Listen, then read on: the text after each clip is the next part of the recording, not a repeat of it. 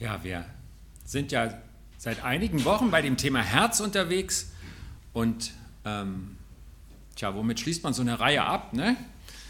Und ähm, wir haben jetzt da schon dieses Herzinfarkt-Symbol gesehen, dann ne? irgendwie so und äh, reden drüber, wenn das Herz stillsteht. Und da ist ja so eine Wahrheit drin, ne? was ganz fest steht. Wir werden alle mal sterben. Ich werde mal sterben, du auch.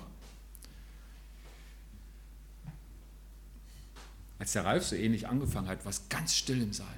Da haben die Leute auf andächtig und still und so eine Mischung zwischen Aufmerksamkeit und ich will es eigentlich nicht hören, wann ist er fertig? Und äh, ich glaube, das ist typisch.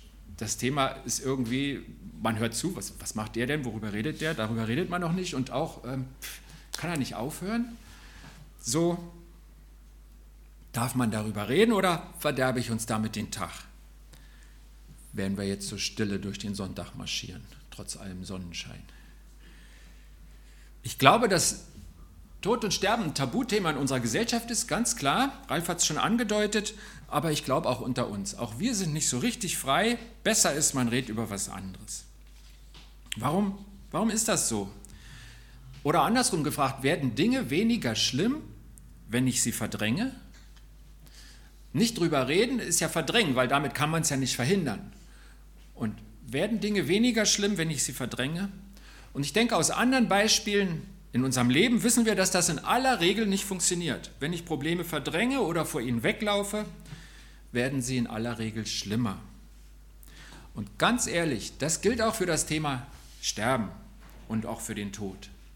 Die Bibel sagt, Herr, lehre uns bedenken, dass wir sterben müssen, damit wir klug werden. Und deshalb machen wir uns heute ein paar Gedanken über das Sterben. Da fragen wir mal zuerst, was ist daran klug? Warum sollte es klug sein, darüber nachzudenken? Ich vermute mal, die meisten von uns trifft es nicht heute. Und warum sollte man sich heute schon Gedanken darüber machen? Was ist daran klug?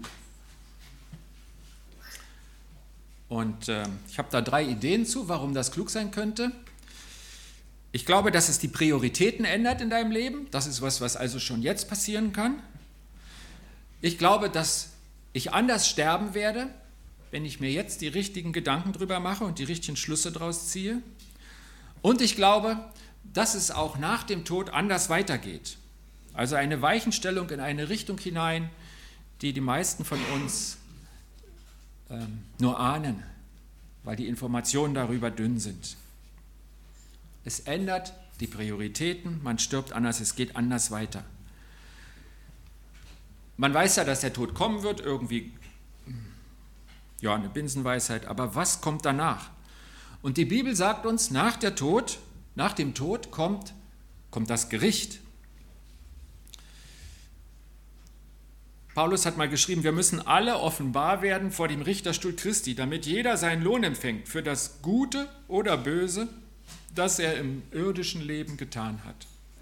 Wir müssen alle offenbar werden vor Jesus, der auf dem Richterstuhl sitzt, damit jeder seinen Lohn empfängt für das Gute oder Böse, das er hier in diesem Leben getan hat. Das haben wir schwarz auf weiß. Und wenn man mal ehrlich ist, auf mich kommt das wie schon wieder eine schlechte Nachricht. Das höre ich auch nicht gerne. Also ich stand noch nie vor Gericht, so vor denen mit diesen irren Kleidern da. Müsste ich mal fragen bei Experten, wie das aussieht oder mal mitgehen. Aber ich, mich zieht es auch nicht hin, ja? Und zu sagen, ey, du kommst auch mal vor Gericht, na klasse. Aber wir können dem nicht ausweichen. Wir stehen hier nicht und haben irgend so einen so ein Pool, wo wir Optionen wählen, sondern das steht fest. Alle, sagt uns Gott in seinem Wort. Also ist die Frage, wie bereite ich mich darauf vor? Und da ist mir ein Wort von Jesus ganz wichtig. Er hat mal zu Martha gesagt, das war eine Frau aus seinem Freundeskreis, ich bin die Auferstehung und das Leben. Wer an mich glaubt, der wird leben, auch wenn er stirbt. Und jeder, der lebt und an mich glaubt, wird auf ewig nicht sterben. In der Situation war gerade der Bruder von der Martha gestorben. Und ähm, sie haben sich zu zweit getroffen auf dem Weg, also zwischen der Richtung, wo Jesus herkam und dem Haus, wo die Trauerleute zusammensaßen. Und ähm, Es war schon ein paar Tage nach dem Tod, vier Tage später. Und die zwei reden da. Und Jesus redet davon, dass er die Auferstehung, das Leben ist. Und dann fragt er diese Frau, die ihn schon kennt, die ihn schon ein bisschen begleiten konnte, glaubst du das? Glaubst du das? Und das ist die zentrale Frage, auch für dich und für uns. Martha hat Ja geantwortet. Martha hat Ja geantwortet. Und was ich glaube, das ändert meine Prioritäten. Das war ja einer der Punkte, die sich ändern, wenn man, wenn man bedenkt, wie das Leben so läuft und wo es hingeht. Wenn Gottes Wort wahr ist, dann ist ja das Allerwichtigste, dass ich an Jesus glaube. Und das haben viele Menschen erfahren. Eine von ihnen hieß Lydia. Das war eine Händlerin, ich würde sagen eine Unternehmerin. Die gehörte nicht zu den Armen. Und auffallend ist, dass sie als Frau da, als, als Chefin in der Bibel auftaucht, ein Leitertyp. Es war ja damals in einer sehr männerorientierten Welt sicher eine noch größere Herausforderung als heute. Aber sie kam da, sie hörte zu mit anderen, da war ein fremder Mann, der kam da an eine Stelle am Fluss und erzählte völlig neue Sachen von diesem Gott, der Mensch geworden ist und der sie alle retten will. Und was ist da passiert? Die Bibel sagt uns, da tat Gott der Lydia das Herz auf. Unser Thema. Sie hat Jesus in ihr Leben aufgenommen, wurde eine Nachfolgerin von Jesus. Wir sagen manchmal Christ, aber das klingt so wie, ich habe meinen Stempel und dann ist alles gut. Sie folgte ihm nach, da passiert richtig was. Es änderte die Richtung ihres Lebens. Sie wurde auch eine Jüngerin, kann man auch sagen. So hießen die auch in der ersten Zeit. Das ist ein anderes Wort für Schüler. Die, die vom Meister lernen, das sind die Jünger. So eine wurde das. Wenn mein Herz einmal stillsteht, dann wird die wichtigste Frage sein, hat Gott mir das Herz aufgetan? Was wohnt in meinem Herzen? Was füllt dein Herz? Was ist das, was du mitbringst an diesem Moment, der so entscheidend ist? Im Herzen, das ist ja ich rede jetzt nicht vom Muskel, sondern von dem, was die Bibel von Herz meint. Das ist so das Zentrum von dir, das, was dich ausmacht, wo es tiefer drin nicht mehr geht. Was steckt da? Da könnten diese Dinge stecken, die alle für sich nicht schlecht sind. Meine Ziele, meine Familie, meine Besitztümer. Irgendwie ist es auch das Normalste, weil ja jeder sich selbst der Nächste ist, dass ich selbst in diesem Zentrum stehe, meines Lebens und Denkens. Und ich entscheide, was mein Herz füllt, was das Zentrum meines Lebens ist, wo es lang geht. So sieht das Herz aus. Viele Herzen. Oder wohnt in diesem Herzen, in diesem Zentrum von dir selbst, Gott durch den Heiligen Geist. Und das, das ist Gottes Ziel für jeden Menschen. Für dich, für mich, für uns alle. Aber das bedeutet, dass Gott dein Herz füllen darf, dass Gott festlegen darf und ausfüllen darf, was dich ausmacht, was in deinem Zentrum steckt. Womit füllt denn Gott dein Herz? Hast du eine Idee, was Gott da reinlegt? Warum sollte ich ihm Platz machen? Ist das, was er mir gibt, besser? Das andere betraf mich doch direkt. Das hier, das bin irgendwie ich. Warum soll das nicht im Herzen sein? was legt Gott rein? Wir haben ja nun die Reihe schon eine Weile verfolgt. Das heißt, wir haben schon einiges zum Thema Herz gehört. Ich denke, wir haben einiges gesammelt, was da reinkommt. Das erste ist das, worüber Walter vor 14 Tagen gesprochen hat. Gott will seine Liebe in unser Herz gießen. Und in diesem Bild gefällt mir die Fülle. Da steht ja nicht, er tröpfelt was rein, so diesen magischen Trank. Ich glaube, bei Narnia gibt es da so einen Tropfen und dann die alle wieder gesund. So gibt Gott so tropfenweise irgendwas an uns. Nee, das erfüllt, er gießt. Das darf auch daneben bleiben, er hat ja genug davon. Du sollst ganz voll werden. Hast du dich dafür geöffnet? Ist Platz für Gottes Liebe in deinem Herzen? Und kommt diese Liebe auch wieder heraus und berührt sie deinen Nächsten? Gott ist die Liebe, hat uns Johannes erzählt, der ihn gut kannte, Jesus sehr nahe war. Je mehr Platz die Liebe in deinem Herzen einnimmt, umso mehr Raum hat Gott in deinem Leben. Und Paulus schreibt an die Gemeinde in Rom, nichts, auch nicht der Tod kann uns scheiden von der Liebe Gottes, die in Jesus Christus ist, unserem Herrn. Überhaupt nichts kann uns von dieser Liebe scheiden. Wenn wir sie denn reinlassen, wenn sie drin ist, dann ist sie drin. Das ist das, womit Gott dein Herz füllt. Eine seiner Ideen. Eine gute Sache. Er füllt noch mehr in unser Herz. Gott schreibt seine Gebote in unser Herz. Gott sagt ihr, was er von dir erwartet. Er sagt dir, was richtig und was falsch ist. Seine Gebote. Okay, du könntest jetzt die Gebote auswendig lernen. Und lange Zeit habe ich gedacht, die guten Christen erkennt man daran, dass sie besonders viele Bibelstellen auswendig können. Aber ich habe entdeckt, dass das überhaupt nichts bringt. Das alleine bringt erstmal gar nichts. Wenn du immer mehr Bibelstellen weißt, bist du nicht ein bisschen näher an Gott als ohne, wenn das alles ist. Du wirst nur einem Buch immer ähnlicher. Aber Gott wollte uns nicht zu Büchern machen, nicht mit Wissen vollstopfen, auch nicht zu sehr guten Büchern wie die Bibel, sondern zu Menschen, die ihm immer ähnlicher werden. Folge mir nach heißt, lass dich von mir verändern. Du wirst, ich werde dafür sorgen, dass du mir ähnlicher wirst in deinem Wesen. Was tust du mit dem, was du von Gott hörst? Dein Bibelwissen, mit einer guten Predigt, die du irgendwann hörst. Tust du, was Gott sagt?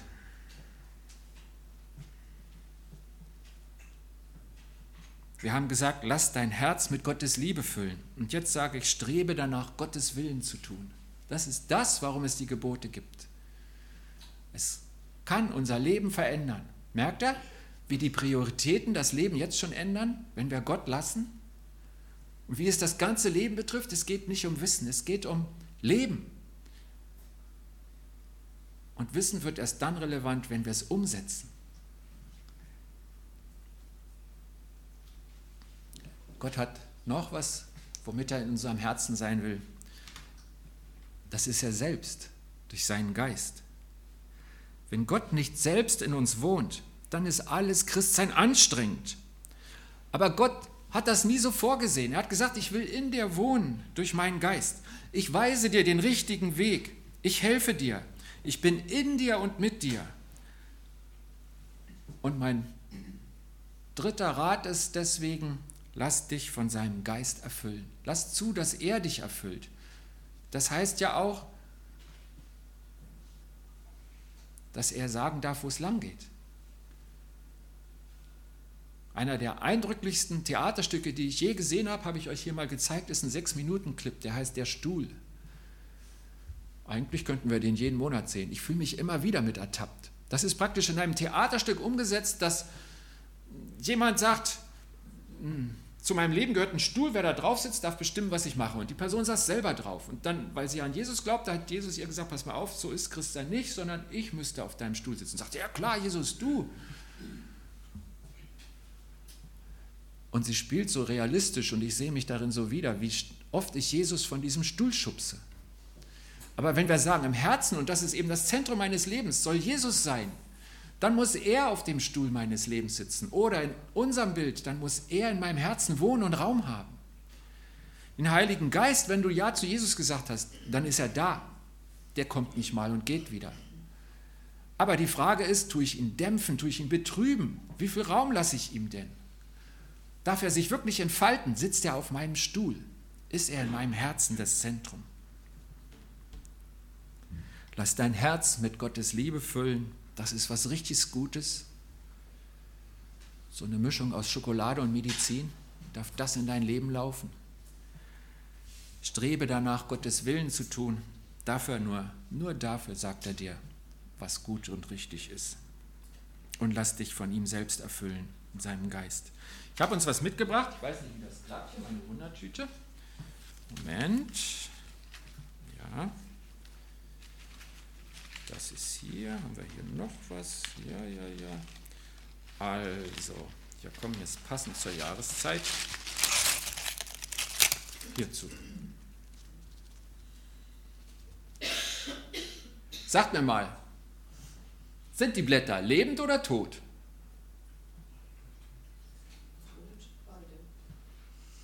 Alle tot? Ah, die sind doch grün. Der ich heute Morgen erst gepflückt, da draußen. Die sind alle tot? Die sind tot, ihr habt recht. Dazu gibt es was in der Bibel. Jesus sagt, ihr müsst so fest angewachsen und mit mir verbunden sein. Wörtlich, ihr müsst in mir sein. Bekanntes Wort von Jesus in Johannes 15. Sonst könnt ihr nichts tun, sonst seid ihr schon tot. Also er nimmt mich mal Blätter, von denen man ja weiß, sie fallen irgendwann an. Er sagt, wie die Jahrestriebe am Weinstock, die Reben. Ihr müsst mit mir verwachsen sein. Ihr müsst in mir sein, sagt er. Sonst könnt ihr nichts tun, sonst seid ihr tot. Und da merken wir, da stimmt irgendwas nicht. Auch die sehen ja noch so ziemlich mit dem, was wir mit Leben verbinden, so sehen sie ja aus, nicht? Aber wir kommen hier an einen wichtigen Punkt. Es gibt einen biologischen Tod und einen geistlichen Tod. Und sie sind sehr verschieden. Und beides betrifft unser Leben. Wir haben bisher über den biologischen Tod gesprochen. Und früher sagte man, man ist tot, wenn das Herz aufhört zu schlagen. Wir sind wieder am Herzen. Irgendwas im Zentrum, was ganz wichtig ist. Heute redet man vom Hirntod und die Wissenschaftler streiten sich darüber, wie man das nun genau festlegt, wann jemand tot ist. Aber das ändert nichts daran, dass dieser biologische Tod das Ende jeden biologischen Lebens ist. Und Gott will uns allen ein neues Leben schenken, das ewige Leben. Und dieses Leben, und das ist jetzt ganz wichtig, das beginnt nicht erst mit dem Tod, sondern es beginnt, wenn wir Ja zu Gott sagen. Ja dazu, dass ich Sünder bin, dass ich Schuld in meinem Leben angehäuft habe und dass ich die Vergebung brauche. Ja dazu, dass Jesus meine Sünden bezahlt. Und ja dazu, dass Jesus mein Herr ist. Du hast das Leben, das ewige Leben, das geistliche neue Leben, wenn du Gott in dich hineinlässt. Aber du bist geistlich tot, wenn du Gott nicht hast, wie das grüne Blatt hier. Biologisch leben wir ja alle, die wir in diesem Raum sind. Aber geistlich kannst du trotzdem tot sein. Wenn du nicht verbunden bist, fest verbunden bist mit Jesus, wenn du nicht in ihm bist und er in dir, bist du tot.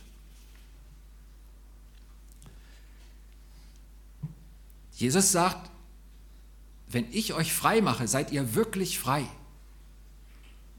So lädt er ein in diese Nachfolge, in diese Beziehung, lädt er ein dazu, dass wir ihn in unser Herz lassen. Und Johannes berichtet über ihn, wer Jesus hat, der hat das Leben. Wieder dieser Begriff. Und wenn wir uns erinnern, in dem Vers, den ich auch angezeigt habe mit der Apostelgeschichte, da stand, er wird leben, auch wenn er stirbt. Das ist ja ein Paradox, nicht? aber das liegt daran, dass er sagt, selbst wenn du biologisch stirbst, hast du das Neue, das Geistliche, das ewige Leben in dir. Auch er redet von diesen zwei Ebenen und lädt uns ein, das Leben zu ergreifen, äh, zu empfangen und ihm Raum zu geben, was er uns schenken will. Ganz einfach. Ich glaube, wenn das in dir ist, dann ändert es dein Leben und dein Sterben. Jetzt kommen wir an diesen Punkt, wo das Herz aufhört zu schlagen. Und ich habe schon einige Menschen sterben sehen. Der erste Mensch, den ich habe sterben sehen, war meine Großmutter. Meine Großmutter starb ohne Glauben und wehrte sich bis zum letzten Atemzug. Eine stille Frau, aber sehr fleißig und, und sie wollte nicht. Das war nicht die Generation, die darüber reden konnte.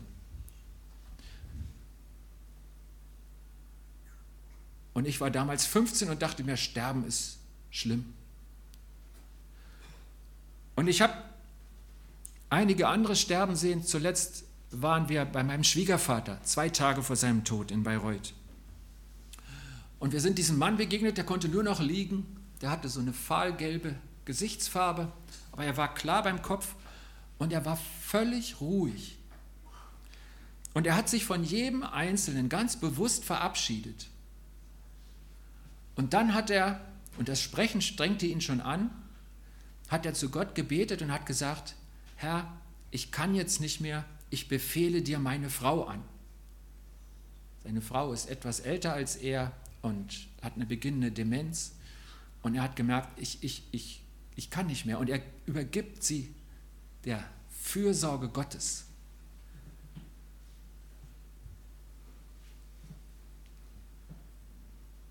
Man stirbt anders mit dem Glauben an Gott.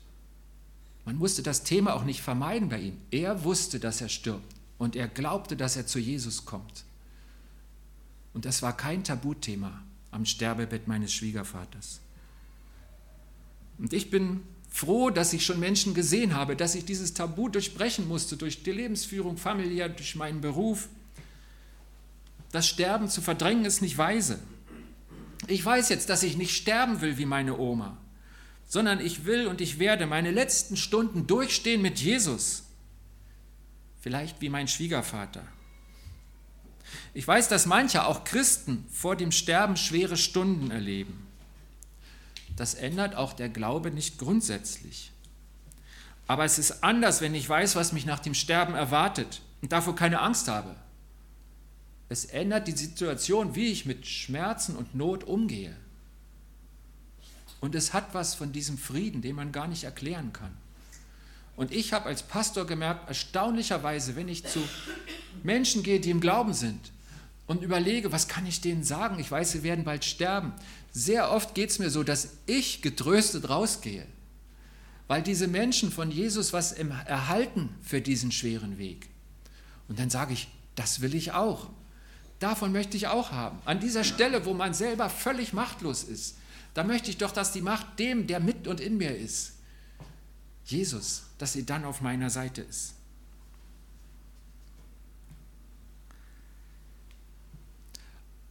Und dann gibt es ja noch den Gedanken an das, was kommt. Meiner Schwiegermutter geht es auch sehr schlecht. Vermutlich folgt sie ihrem Mann bald nach. Und wir sprachen darüber, ob sie ihren Mann wohl bald sehen wird. Was ist das für eine Perspektive? Die großen Philosophen da, Voltaire und die alle, die dachten, danach ist alles aus. Oder die Frage, sehe ich liebe Menschen wieder? Ich glaube, was am allermeisten Bedeutung hat, ist, dass wir vor dem lebendigen Gott stehen und seine Güte in mich hineinstrahlen kann und mich völlig verändern und alles von mir heilen und befreien kann. Das ist viel größer als eine liebe Person wiedersehen. Das wird da, dann das Zentrale sein. Ich will mal so sagen, manchmal kaufen wir unsere Flasche Shampoo und freuen uns, weil oben so ein gelber Balken ist und da steht drauf 10% mehr, 20% mehr. Es ist für denselben Preis. Und wir freuen uns über 10%. Bei Gott kriegst du nicht irgendwie eine Hilfe hier im Leben und 10% drauf, da gibt es auch noch die Ewigkeit sondern bei Gott sieht das so aus, du kaufst eine gelbe Flasche und irgendwo am Grund ist dein Leben. 99 Prozent ist das, was kommt. Die Christen haben sich das irgendwann verkniffen zu erzählen, weil es dann hieß, ihr vertröstet die Leute aufs Jenseits. Und das ist nicht so. Gott ist heute und jetzt hier. Aber trotzdem dürfen wir doch weiter sagen, das ist dort oben. Also in der neuen Welt, ob das oben ist oder in welcher Richtung, weiß ich nicht.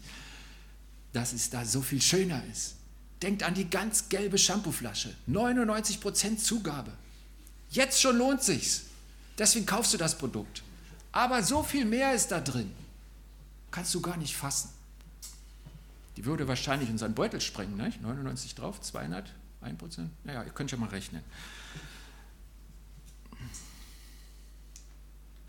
Herr, lehre uns bedenken, dass wir hinschauen und nichts verdrängen wir werden sterben. Und wenn wir das mutig ansehen, werden wir klug. Das ist das Wort Gottes und das macht mir Mut. Ich komme noch mal meinen Schwiegervater und meine Oma. Ich will nicht sagen, dass mein Schwiegervater gut gewesen ist und meine Oma nicht. Meine Oma hat manche Sachen sehr gut gemacht und mein Schwiegervater manches nicht richtig. Manches in seinem Leben hat Gott ganz offensichtlich nicht gefallen. Aber er hat Jesus aufgenommen in sein Herz und hat an Jesus festgehalten. Und wisst ihr was, das entlastet mich. Denn auch ich mache leider nicht alles so, wie Gott es gut findet. Bin ich verloren? Nein, wenn ich an Jesus festhalte. Und solange ich lebe, kann ich danach streben, dass seine Liebe in mich hineinfließt und durch mich hindurchfließt zu meinem Nächsten. Und solange ich lebe, kann ich danach streben, Gottes Willen zu tun. Eins der krassesten Worte, die ich kenne, ähm, ist von Maria, Jesu Mutter, bei der Hochzeitsfeier zu Kana. Da haben die ein Problem mit der Bewirtung und Maria geht zu den Dienern und merkt euch, was sie den Dienern sagt. Sie sagt, was Jesus euch sagt, das tut. Was er euch sagt, das tut. Johannes 2, lest es nach. Der Tipp, der klärt alles, wenn du Jesus aufgenommen hast. Danach. Dann mach das. Das reicht. Was er dir sagt, das tut. Und dann brauchst du auch keine Angst vom Sterben zu haben. Wenn das Herz stillsteht, solltest du vorbereitet sein. Lässt du dich von Gott und seiner Botschaft, seinem Geist in dir vorbereiten, dann ändert es schon jetzt deine Prioritäten. Haben gemerkt, dass das, was Gott ins Herz legen will, ausstrahlt auf mein ganzes Leben. Dann wirst du anders sterben. Ich weiß nicht, wie ich und wie du sterben wirst, wie wir sterben werden, aber ich weiß, dass es anders ist. Und dann geht es anders weiter mit dir. Du darfst Gott schauen in der Ewigkeit. 99% Zugabe. Ich vermute noch mehr, aber dann wird es mir zu kompliziert mit dem Rechnen. Heute ist der Ewigkeitssonntag. Andere sagen Totensonntag. Wo stehst du? Hast du Angst vor dem Totensonntag deines Lebens und verdrängst die Tatsache, dass er kommt? Oder ist heute ein Ewigkeitssonntag für dich? wo du dich freuen kannst, dass Gott alles für dich getan hat, dir ewiges Leben geschenkt hat. Ich finde, dieser Tag muss nicht traurig sein. Wir dürfen uns freuen. Es ist eine gute Nachricht, auch an diesem Punkt, den wir so gerne verdrängen, hat Gott eine gute Nachricht für uns. Und Ewigkeitssonntag ist ein schöner Sonntag. Gott schenkt uns Freude.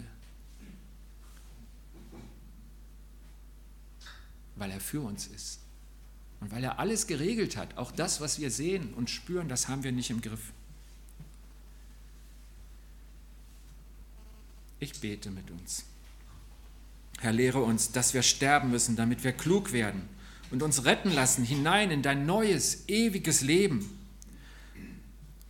Und rühre uns an, damit wir zulassen, dass du das neue Leben in unseren Herzen im Zentrum unseres Daseins entfaltest. Danke, dass es dir keine Lebenssituation unmöglich macht, in und mit uns zu sein und dass du alles vorbereitet hast und dass wir das heute schon wissen dürfen. Amen.